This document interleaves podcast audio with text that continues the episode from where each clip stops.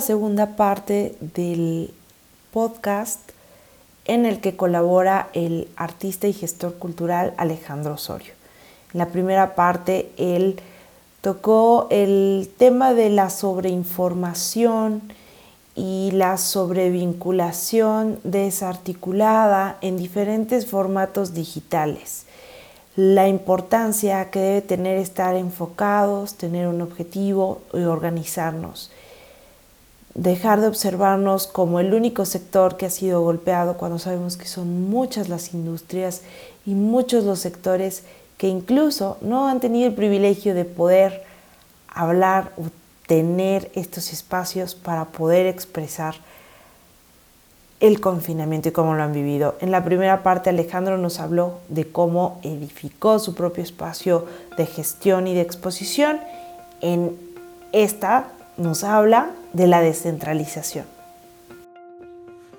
Justo una de las condicionantes que me hicieron tomar esta decisión respecto a venirme aquí a Tlaxcala fue esto que te comento. O sea, yo también ya desde algún tiempo notaba justamente ese cambio de paradigmas respecto a los centros de producción, ¿no? Los centros tradicionales o hegemónicos de producción cultural y de cómo ahora, justo con los medios digitales, con la movilidad, con todas estas eh, facilidades ¿no? de circulación, pues justamente a los productores culturales nos da la posibilidad de enfocarnos más hacia trabajos locales que no estén vinculados estrictamente con el centro, ¿no? Entonces, creo que eso es un punto importante como te decía, habría que seguirlo platicando, hay bastantes ejemplos, hay bastantes circunstancias, ¿no? Habría que ver justo también cómo se van a mover estas dinámicas de trabajo, estas dinámicas de producción y circulación en ciudades como México, como Guadalajara, eh, centros de producción internacional, ¿no? Sí es un fenómeno que creo que con la pandemia se viene a acelerar, ¿no?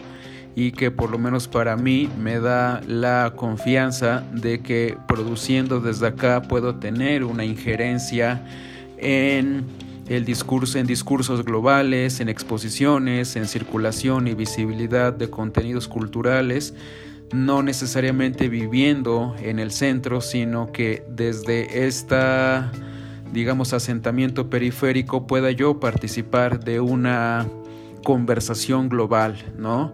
Entonces justo como te decía, eso fue lo que parte de mi análisis, parte de mi introspección, eh, fue que me llevó a tomar esta decisión y pues vaya, habría que ver cómo se va desenvolviendo esta circunstancia, una circunstancia que no va a durar meses, sino que va a durar años, que creo que va a traer grandes cambios en la configuración como te decía, de la producción cultural, en la configuración de los canales de circulación, un reajuste en, digamos, como en las relaciones de convivencia y relaciones de poder entre todos los agentes culturales, ¿no? Justamente porque, por lo menos para mí, va a cobrar relevancia justamente toda esta parte de producción periférica, ¿no? que empezamos a desarrollar con mayor consistencia y que ahorita se va a hacer más evidente.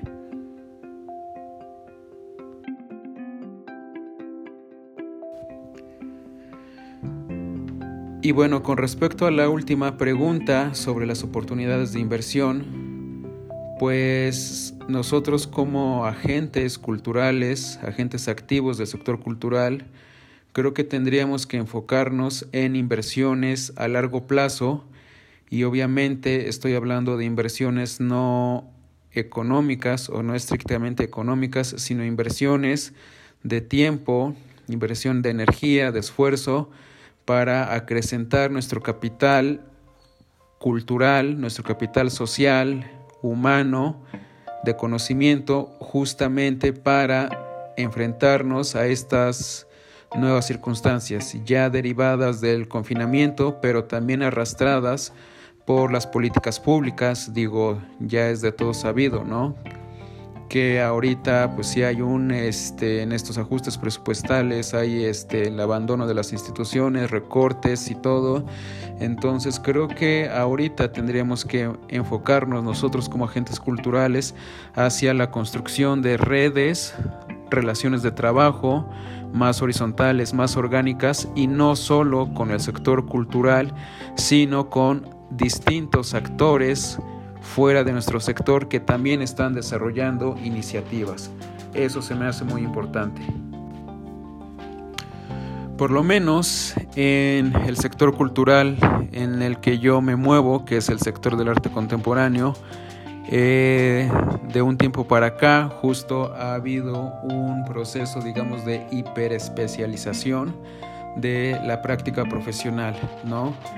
Y que esto ha derivado en pues en nichos de poder, ¿no? en el sectores institucionales, eh, tendencias discursivas, ¿no? prácticas que están muy vinculadas hacia eh, el análisis del arte por el arte, ¿no? Entonces, ese tipo de prácticas, que no digo que estén mal, sino que bajo estas nuevas circunstancias creo que tendrían que abrirse hacia los otros sectores, como les decía, ¿no? O sea, muchas de las prácticas sociales, muchas de las prácticas eh, visuales, ¿no? Están vinculadas también a otros sectores que tendríamos que voltear a ver y que tendríamos que trabajar en relaciones más horizontales con ellos.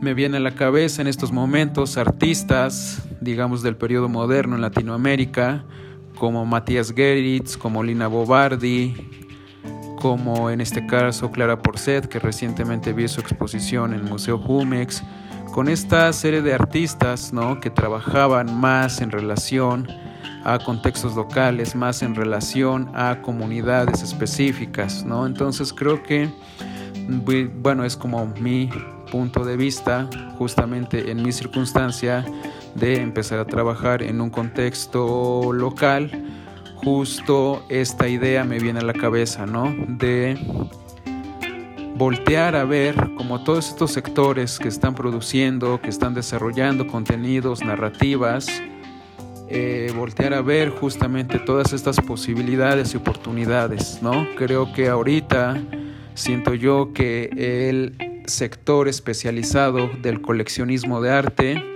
de toda esta dinámica global de subastas, de ferias internacionales, de grandes museos, por lo menos siento yo que estará un poco tambaleante en, en estos meses y quizá también el próximo año y todo, entonces creo que tendríamos nosotros que enfocarnos hacia nuestro mercado local, ¿no? Finalmente sí hay una posibilidad de circulación de productos, de circulación de obra, de desarrollo de proyectos que podemos desarrollar a partir de nuestras circunstancias locales. Y creo que eso es muy importante. Justamente la capacitación y el desarrollo de habilidades tendría que estar enfocado justamente hacia entender, hacia el entendimiento de nuestro contexto, de nuestras circunstancias, para desarrollar proyectos, ¿no? O sea, ya no es como el libro de gestión cultural para las grandes instituciones, sino que dentro de todo siempre estar buscando ¿no? esas posibilidades. Incluso Felipe Ehrenberg, que también era, es otro artista de, de este periodo de Latinoamérica, siempre tenía muy presente eso, ¿no? De comenzar con los vecinos, comenzar con la familia, comenzar con eh, tu público local, ¿no? Entonces creo que ahorita es una oportunidad justamente para abrir, para empezar a desarrollar esos canales de comunicación a sectores no especializados, ¿no? Entonces creo que por ahí es una beta que sería interesante para enfocar nuestros esfuerzos. La conectividad es algo que justo me parece me parece en estos momentos muy importante, sustancial para desarrollar nuestras habilidades y desarrollar, digamos, como nuestros canales de, circulación. Entonces creo que en ese sentido la conectividad, tanto en medios digitales como la conectividad, digamos, de boca en boca, de el estar presentes, ¿no? Creo que eso es lo que yo aconsejaría que tendríamos que desarrollar nuestras habilidades y enfocar nuestros esfuerzos como esa inversión a largo plazo que genere otras posibilidades. Alejandro Osorio nació en Tlaxcala, en México, en 1985 y es artista y gestor cultural, licenciado en Artes Plásticas por la Universidad de las Américas Puebla. Su trabajo es interdisciplinario, colabora con artesanos y otros agentes creativos. Desde el 2013 colabora con la artista Norada Menao Studio, un proyecto de colaboración a partir de intereses compartidos de ambos artistas relacionados con la cultura pop, el diseño industrial y la producción artística, donde vinculan procesos artesanales con producción y tecnologías de las áreas creativas. Alejandro ha expuesto en diferentes espacios independientes, galerías y museos en México, pero también en Estados Unidos, Italia, España, República Checa y Brasil. Gracias por tu colaboración. Esto es Na Sodio un podcast producido por Proyecto Mecenas para el servicio de la comunidad creativa. México, diciembre 2020.